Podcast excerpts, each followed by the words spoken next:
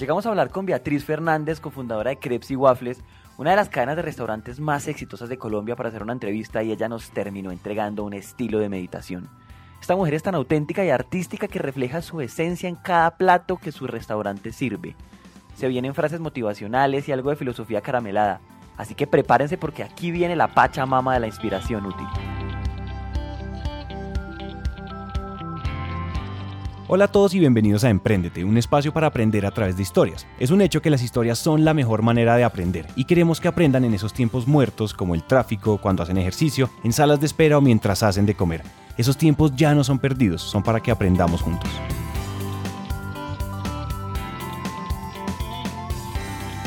No, yo no sirvo para nada estructural ni formal, no soy capaz.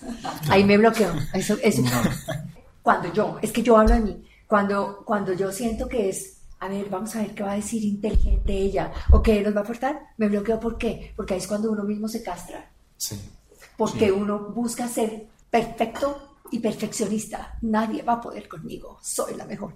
Y ahí eso es lo que tiene castrado el mundo. Cuando uno es espontáneo, natural y cuando habla con, con la conciencia, con el corazón, que es conciencia y razón, fluye, yo fluyo. Cuando me ponen a, a cosas así cuadriculadas, no puedo. No soy capaz. Soy libre, es que yo soy muy libre. Y con esa, y así nació la empresa. Eso me recuerda un poco lo que tú, bueno, lo que leímos y lo que vimos en entrevistas que te han hecho. Hablas de que el éxito es un espejismo. Y ahorita que, que les puse mi canción donde digo, mira la gente luchando en todo el planeta, caras confusas, van, vienen, van miles de metas. Entonces, ¿qué pasa? Porque mira la gente luchando en todo el planeta, caras confusas, vienen, van miles de metas, porque la gente siempre está buscando tener, lograr, conquistar, y entonces corre hacia allá. Y cuando llegan, se desvanece, pero el espejismo sigue allá. Entonces siguen, nunca es suficiente. Y creen que el éxito es acaparar y tener, es tener más. Tener más nos hace sentirnos quizás más poderosos que, más inteligentes que. Superioridad, más, espejismo de superioridad. Es el espejismo de superioridad. Yo lo conquisté, yo fui el estratega, yo soy la que soy. Y a mí eso, a mí ese éxito no me gusta. Mi éxito es ir caminando conscientemente, notando lo que hay, abriendo caminos por el corazón de una nación, o por el corazón de Krebs, o por el corazón de, la gente, por el corazón del territorio donde estemos, porque me gusta es conectarme con el corazón de la gente. Me encanta conectarme con el corazón de la tierra. Me encanta conectarme con el corazón de la economía. Y cuando yo hablo que me encanta conectarme con el corazón de la economía, es, en otras palabras, que digo yo, humanizarme, humanizar la economía, humanizar la empresa, humanizar y extender la filosofía, humanizarnos con lo que es el medio ambiente. Y yo entiendo ahí que en esa humanización hay unidad, en donde todos sentimos, a todos nos duele, a todos nos gustaría, a todos nos impulsaría hacer muchas cosas y lograr muchos fines. Pero a mí el que más me motiva es esa conexión que logra transformarme y transformar a mi grupo dentro de la empresa para poder, en una de mis frases célebres, hacer empresa y construir país desde lo que cada uno es, desde el potencial que cada uno tiene, que es enorme, desde la capacidad que cada uno puede manifestar si no comienza a creerse el cuento de que tiene que tener éxito y el éxito es ahí un poder aplastante, una competitividad que castra los ideales de, los de la esencia que cada uno vino a, a transmitir y a manifestar. A mí me fascina el poder, pero el poder transmitir, el poder soñar, el poder ayudar, el poder caminar con el cielo azul, el poder comerme un helado, el poder tocar corazones, el poder permitirme ser libre, el poder permitirme ser manifestarme en mi esencia y el poder que no me hace temer porque no busco el perfeccionismo, sino que busco el goce dentro de cada tarea que emprendo. Y cuando uno solamente se enfoca en el éxito como los logros obtenidos y no como el goce y la evolución de uno, principal obra de arte de la naturaleza, como uno se va moldeando, porque nadie es perfecto, pero uno va acomodándose y ajustándose, encontrando nuevos retos, quitándole a, la, a los retos la palabra problema, que es simplemente miedo a no atreverse. Yo me atrevo, yo me atrevo a cantar sin ser cantante. Yo me atrevo a decir cosas a un presidente de Alemania como la que le dije. ¿Qué pasó? ¿Qué ¿Qué le pasó? dijiste? Esa historia Eso- fue eso no divina. está en la. Entonces, ahí para cerrar lo que es un espejismo, todo el mundo busca el éxito, como el éxito. Y a mí el éxito es poder conquistar mi corazón y que mi, co- mi corazón conquiste y, habla, y haga cambios realmente colectivos y que de todas maneras van a redundar para una empresa sostenerse, un país sostenerse en resultados económicos, que es importantísimo, es lo primero. Porque sin esos recursos no puedes hacer mucho. Pero la gente trabajando y dándose cuenta del potencial que es, transforma y se transforma. Una de las ideas que tuve hace ya más de hace casi 11 años fue crear la Academia de, Ar- de las Artes. SER, Servicio, Evolución, Revolución. ¿Por qué? Porque soy una convencida, porque lo he visto en mí. Yo lo que hablo no son teorías de otras, ni, ni soy tan buena académica. No, es que no tengo tiempo, yo aún así eh, trabajando. Y, y- y- y el hacer me toma mucho el tiempo, me, me- me consume mucho tiempo. Y escribo y canto y hago todo lo que también me gusta. Pero esa Academia de las Artes nace para lograr el poder más grande que cada uno puede tener y es el conocimiento de sí mismos. Cuando uno se conoce y ve que no solamente es aquel operario, persona que hace de aquí a acá, sino que uno se conoce en la capacidad de los talentos que desconocías, en lo que sale de ti que no tenías ni idea que eras. Pero uno mismo es una conquista. Cuando uno se conquista a uno mismo, es consciente y es capaz de conquistar lo que uno se proponga. No tiene que fijarse en metas cerebrales planeadas. La meta más grande es la conquista de uno mismo y uno mismo en su hacer diario se le van abriendo puertas. El- en eso, eso que dijiste me gustó mucho lo de conquistarse a uno mismo y como, o sea, uno, cuando uno está tan de pronto en el ajetreo diario, con las, de pronto con esas preocupaciones diarias, ¿cómo se conquista a uno mismo? O sea, ¿cómo hace uno de pronto para hacer una, ese salto del camino y como que observarse en tercera persona y ver, hey, cálmate un poquito que el más importante es tú finalmente? Y ahí es un poco también cómo haces para no dejarte distraer por todo, porque es que a veces, Sí. hablando un poco de lo que usted me decía, conquistarse es importante, pero a veces lo urgente no es lo importante. Sí. Entonces, Créanme que para mí mi vida no es color de rosas. Yo siento, sufro, lloro, me, me- me- me- se me arruga el corazón, me entra la valentía, me entra la... Bueno, iba a decir otra cosa, pero es una grosería. todo se edita. La rabia, miles de cosas, todo me pasa, todo lo vivo. Yo lloro con los que lloran, río con los que ríen, siento con, con lo que vivo. Me entristezco. Pero ¿qué me hace a mí sobreponerme? Salir y ver el cielo. Yo salgo a la terraza, veo el cielo en un atardecer, en un amanecer, en cualquier momento. Y a mí me encanta mirar el cielo. Y cuando yo veo esa dimensión de, de arcoíris, de atardeceres, el sol, la luna, el universo, veo que nada es tan difícil, que hay cosas inmensas que no podemos dejar de mirar por lo que nosotros estamos enfrentando, que lo llamamos problemas. Y que así como existen esas pequeñas trabas que nos traban, existe un universo capaz de entregarte toda la belleza que desconoces. Con no más mirar las flores, mirar el verde, los árboles que se mecen, las aves, los pajaritos, toda esa belleza que hay en el universo. Y eso, para mí, es más importante que el problema. Y ahí es cuando yo veo que el problema lo agrando a la dimensión que yo le quiera poner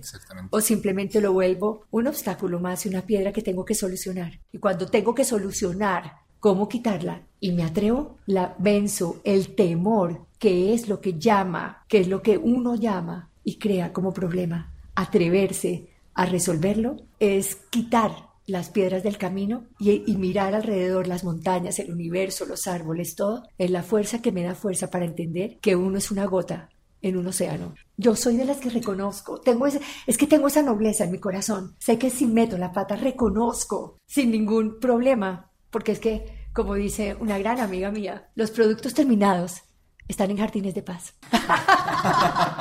Claro. Buenísimo.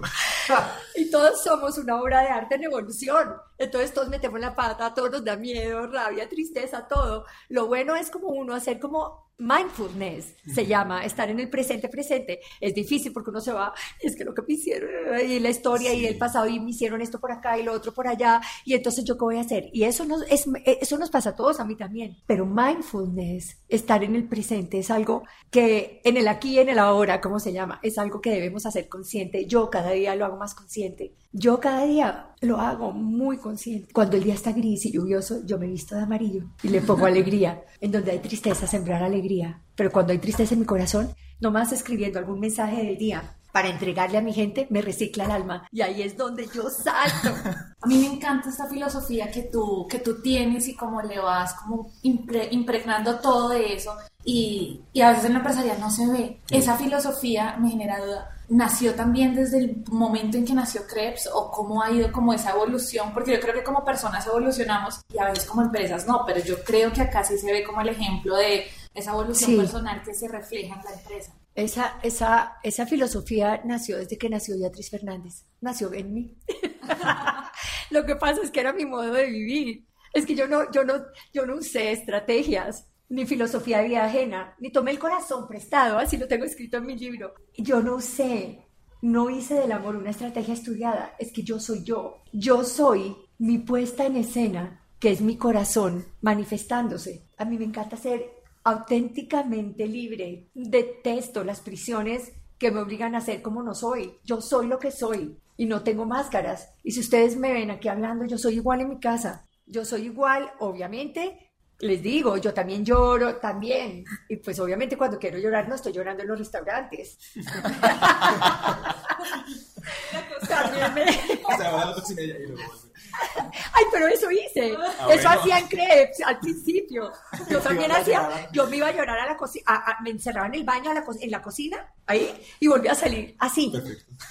Volví a salir como si nada hubiera pasado. Pero esa emoción de tener gente, lo que más me gusta a mí es la gente. Yo le decía eh, al principio a, a, Lalo, cuando estábamos en la universidad, decía, lo que más me gusta de este negocio es la gente. Me encantaba que llegaran, me encantaba mi gente, me encantaba transformar. Eh, yo compongo canciones de, de la nada para poder hacer un speech para mi gente. Me sale la música por todas partes, me sale las formas por todas partes. Yo no planeo el plato que voy a sacar, simplemente voy haciendo y recreándome en el proceso. Yo hago las comparaciones más divinas de lo que significa un plato y cómo nos enseña el, plato que saco a cómo es la humanidad. Y ahí me recreo. ¿Por qué? Y les voy a poner esto. Una ensalada, cualquiera. La. La mediterránea está bien. Esa es una de las, mejor dicho, la mediterránea, la florentina y la crepes waffles son las primeras ensaladas de 1986. Entonces, ¿qué pasa? Una ensalada nos muestra exactamente cómo tiene que ser la humanidad. Entonces, la lechuga nos está diciendo, sin mí, ustedes no lucirían fantásticas ni tendrían ese crujiente verde en la boca, no les daría ese color que ayuda al corazón. El camarón nos está diciendo, yo, yo soy el que sepo amar yo les doy la sal, la sal del mar. El calamar tampoco está diciendo, pues sin mí tú no eres nada, camarón. La aceituna tampoco está hablando diciendo, ah, pero es que yo les doy ese toque de sabor. No, son todos, somos todos en uno y no cada uno, como entre todos construimos un universo o hacemos una sinfonía. Eso es un plato, es el modelo perfecto de cómo debería ser la humanidad. Por eso para desarrollar empresa, y cómo la he hecho yo, es exactamente viendo que no me gusta la palabra competencia que nos enseñan, competir, competitivo, no, cooperar, ayudarnos a transformar, no a trabajar, trabajar. A mí trabajar me suena trabajar, trabajar, no, transformar, transformar. Y transformando, uno va gozando. Y a mí por eso me gusta ser espontánea. En la creación de empresa así lo hice, así lo hago. Yo voy caminando desde lo que me sale de mi corazón con conciencia de clarísimo en mi filosofía, sentirme bien, hacer el bien y hacerlo bien.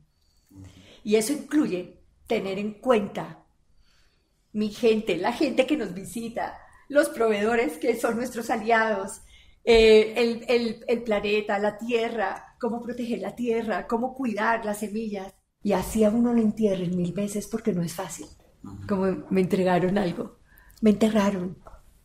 Lo que no me di cuenta era que yo era una semilla. Qué belleza.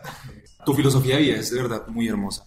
¿Cómo haces tú para inundar a toda la organización con ese, con, con ese mindfulness, con esa manera de pensar tuya? Yo, yo siempre en las conferencias que hago para mi gente, en el mensaje que escribo a diario y se los mando por Avantel, en, en la vivencia que tuvieron siempre mano a mano conmigo, es que yo trabajé con la gente todo el tiempo. Yo les enseñaba a cómo vestirse, a cómo hablar, cómo comer, los modales, eh, cultura general, qué queríamos, cómo de hacer las cosas bien, de impregnarles el amor, podríamos hacer que mucha gente que no conociéramos sintiera alegría y felicidad. Hacemos felices a millones de personas que no conocemos. Y recuerden, si llegamos al corazón, nos quedamos en la mente. Si conquistamos con el sabor, dejamos la ilusión de volver. Si miel y chocolate endulzan, endulcemos el alma. Si pimienta ocurre y pican, toquemos la piel. Si lo que haces y hablas marchan en sintonía, haremos con las palabras y acciones una sinfonía.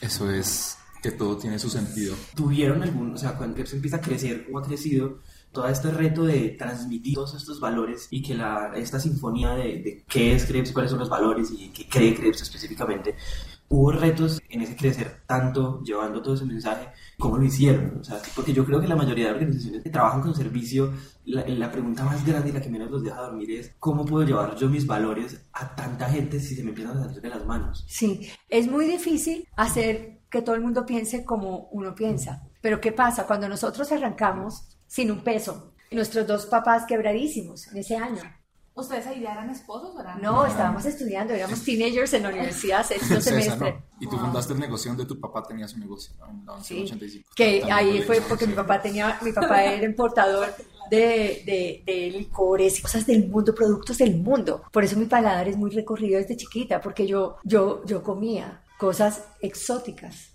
Entonces, imagínense que viene toda esta, este obstáculo y me empodero, porque la gente al ver una quiebra es como una peste. Sí. Y, eh, En este momento no, pero en ese momento era una peste y mi universidad y ay, pobrecita y no sé qué, tal cosa, y la gente es humillante. Y dije, a los 15 días, no, a los dos meses de haber abierto Krebs, ay, pobrecitica, ya no van a, ya aprendan a coger buceta porque ni chofer van a poder tener. Cosas por el estilo. Y después nos presentan a alguien y los saludamos a los, a- y me presentan a los 15 días también, yo con delantal porque yo atendía. Y, y yo con mi cosa porque después salíamos a la universidad. Es que era, llegué a la universidad, póngase el delantal para no ensuciarse volver por la tarde a la universidad. Esto era una... A los 15 años nos presentan a ese señor elegantísimo. Y se conocen, pues él llegó con otros amigos míos, se conocen.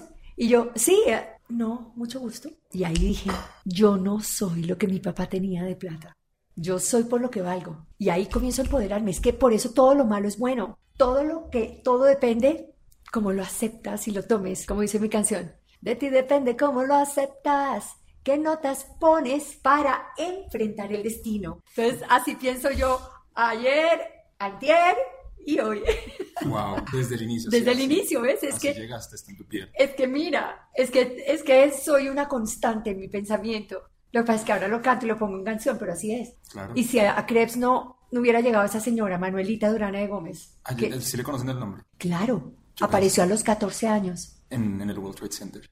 Y ella me, y yo, Dios, Dios, Dios, tú eres Dios. Y yo lloraba, yo era. Porque imagínense llegar a los 15 días, darnos la receta, decirme, Chinita, tus waffles son horrorosos y tenía toda la razón. Indudablemente. indudablemente. Y llega y nos dice eso, y yo soy experta en waffles. Imagínense esa, ese momento en que mi papá estaba acá. Eh, nosotros acabamos de, de arrancar. Llega esta señora, nos da los waffles, con mi papá acá. Y el papá de Lalo se desaparece, pero nos dio una fórmula de éxito y nunca vuelve a aparecer. Entonces ahí yo decía, Dios nos ayudó, nos, nos la mandó. ¿Quién es ella? 14 años después dice, me acuerdo de la receta de los waffles, pero por favor. Pero a partir de ese momento dije, crepes y waffles. Y es que eso fue impresionante. Como a la semana o dos semanas des- después de esto, y ella no apareció, ¿cómo les quedaron? Eh, ¿Lo están haciendo bien o mal? O sea, no, ¿Qué- muestra a cómo crees? les ajusto. ¿Qué tú crees? ¿Cómo lo están haciendo? ¿Les está quedando bien o mal? ¿Les ajusto la receta? no, eso no pasó. Entonces ahí entendí. Mis palabras textuales fueron, crepes y waffles tienen que ser algo más que un buen negocio. Sí. Tienen que llenar de conocimiento el pensamiento, de alegría el corazón, de sensaciones el alma y de sabores el paladar. Eso es Eso es nacer con una filosofía. No, y claro, y, y tener, y tenerla tatuada. Cada uno es, es único a su manera y eso es lo que uno tiene que explotar. Y ahí me di cuenta eso. Y ahí me di cuenta las carencias también de la gente, de nuestra gente, dos personas, cinco, seis, no sabían, no, se enfermaban. Entonces, y, y, yo las llevaba a mi ginecóloga, a mi médica, todo porque seguro no, no era eficiente. Se enfermaban hoy, hacían cola hoy a las 4 de la mañana, le daban la, la cita para dentro de un mes. Con dolor, del mismo que casi me muero yo, de apendicitis, al mes de haber abierto Krebs. Y, y entonces ahí mm, me doy cuenta que la gente necesita para poder sonreír y vivir dignamente. Y comenzamos nuestro plan de, de, de salud. Ajá. Y después comenzamos nuestro plan de vivienda, todo eso, ¿me entienden? Sí. Porque entonces, ¿para qué plata? Y Lalo y- y yo estábamos muy sintonizados en eso, y mi papá fue el que inició en Krebs el plan de vivienda. Entonces, eso es, es que toda la vida dije, Krebs tiene que ser algo más que un buen negocio. Si no le hubiera puesto el propósito de que todo tenía que evolucionar, nuestra gente tiene que evolucionar. Nos tocó hacer de, de- de- de familia, de nuestra gente, de, de país, de todo, como lo dice Felipe. Hicimos de todo. Entonces nos tocó crecer con la gente y crecer en valores. Y lo sigues haciendo con los otros países y todo. me imagino Es muy eso como difícil. la columna vertebral. Esta es la columna. Es difícil que la gente piense igual. Sí. porque los otros gerentes o, o accionistas en el exterior es resultados económicos. Y para mí toda la vida fue calidad humana es igual. Esa fue mi primera ecuación. La, la primera cuestión que aprendí en la universidad. Calidad no. En la Universidad Krebs y Sí. en la Universidad de la Vida, no en la otra universidad. Yo eh, estudié administración de empresas en el CESA.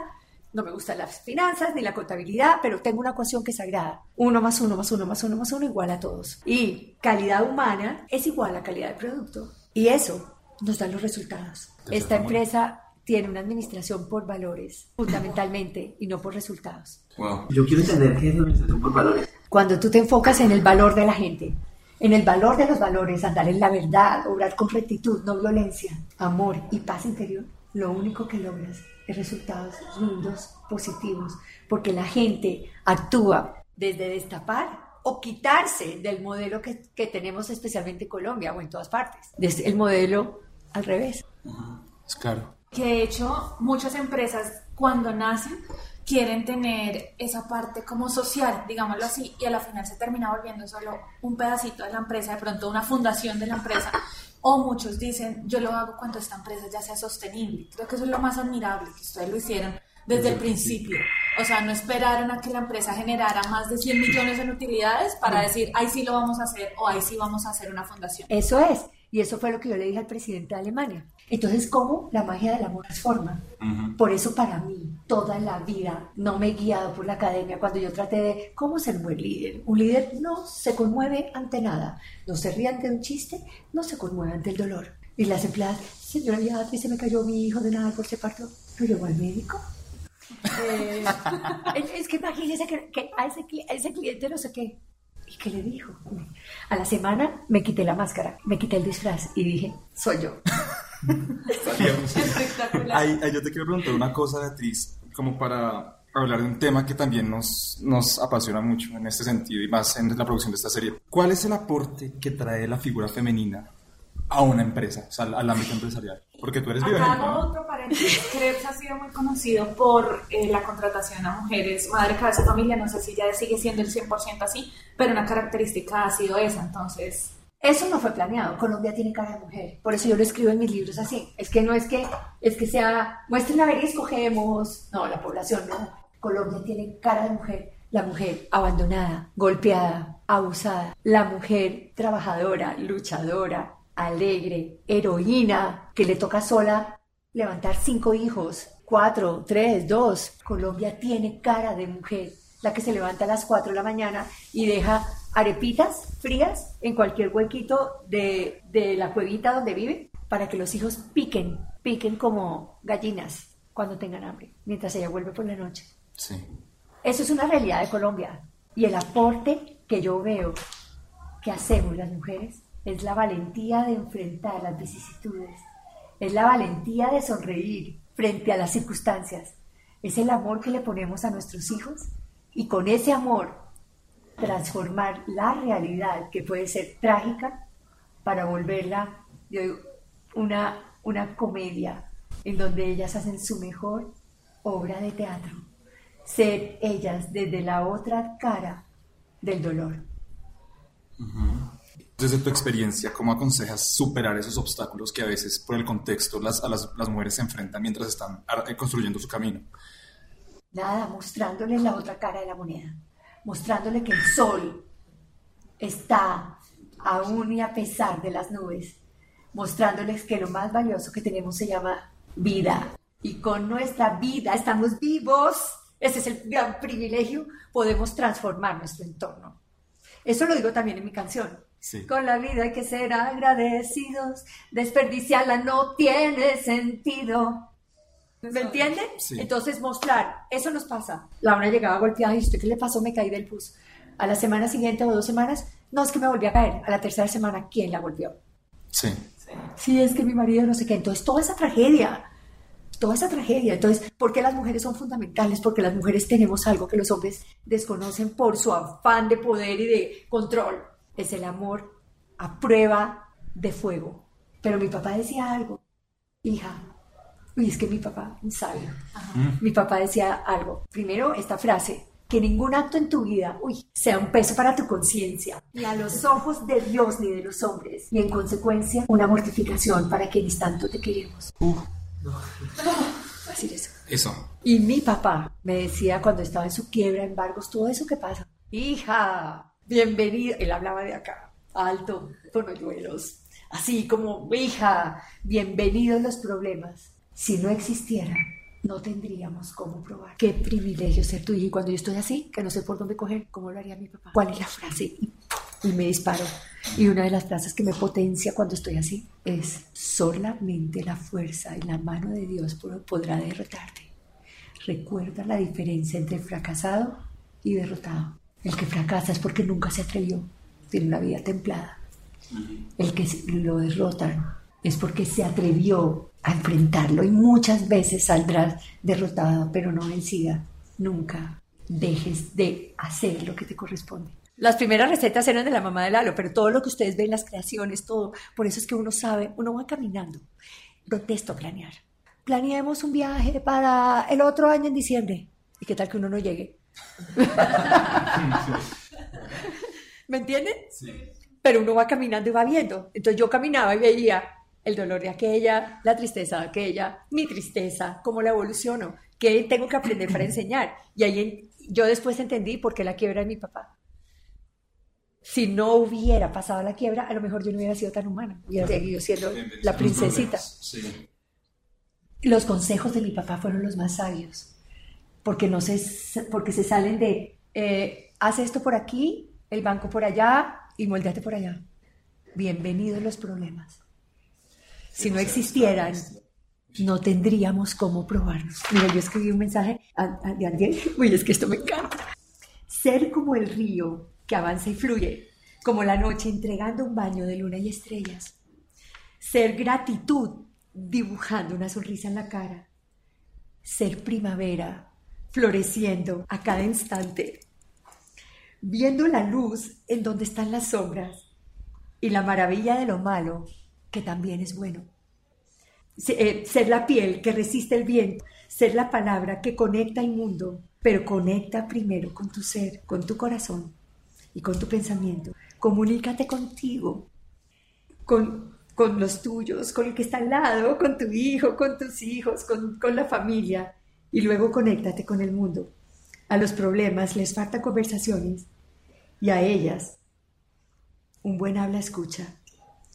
No es una conversación los ataques ni las ironías, ni un monólogo, ni decisiones ya tomadas que después piden un consejo, ni las, las indirectas que son conversaciones, pero sí, una conversación son dos personas acercándose a la verdad, con miradas frente a frente, con palabras de corazón a corazón, y ahí se convierte en una conversación de alma a alma. Ese ya fue un cierre brutal, pero la ráfaga son preguntas, son solamente dos reglas. Uno, tienes únicamente 10 segundos para responder. ¡Uy, auxilio! ¡Eso me asusta! Entonces, empezamos.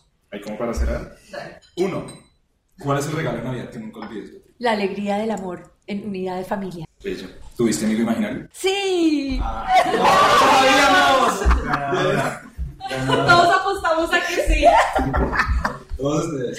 Todos ganamos. ¿Cómo se llamaba? ¡Ay, no! No les digo porque tenía nombre de verdad. Ah, bueno.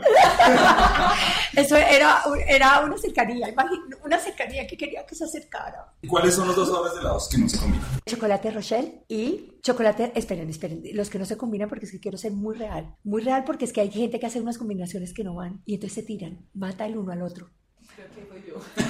El chocolate. El chocolate Rochelle yo no lo combino, pero para nada. Eh, y otro para ser asertiva y llevar a la gente a que no haga la mezcla. ¿Cuál será? no. El uno, chocolate Rochelle. Y el otro, el que se llame libertad. Cada cual mata el sabor que quiera. Esta es dura para ti, estoy seguro. Si solo pudieras escuchar una canción el resto de tu vida, ¿cuál sería? Quiero componer mi vida, mi cuerpo, mi corazón y mi intelecto. Colombia se pegó a mi piel. ¿Listo? ¿Pudieras tomar un café con alguien que no esté vivo? ¿Con quién sería? ¿Que no esté vivo? Sí. Bueno, a mi papá no me lo quita nadie, pero me encantaría sentarme con Gandhi. Si tuvieras que elegir un apodo para ti, ¿cuál sería? Uy, Piénsalo. alegría. No, miren, yo soy la más drogadicta, la más alcohólica, la más de todo lo que me van a poner. Ya todo eso me ha hecho fuera, porque yo sé lo que soy y sé para dónde voy. Esa es la seguridad que todo el mundo debe tener para que nadie ni los rumores lo saquen del camino. No, ya yo me hice toda la película, es que mi, mi imaginación me funciona más que, que el conocimiento.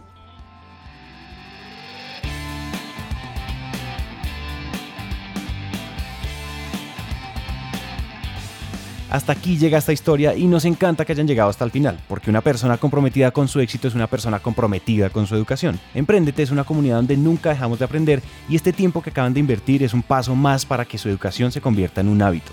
Y recuerden que de cada mil personas que nos escriben nos tomamos un café o hacemos una llamada con por lo menos 100 de ellas, así que dejen la pena y escríbanos por WhatsApp.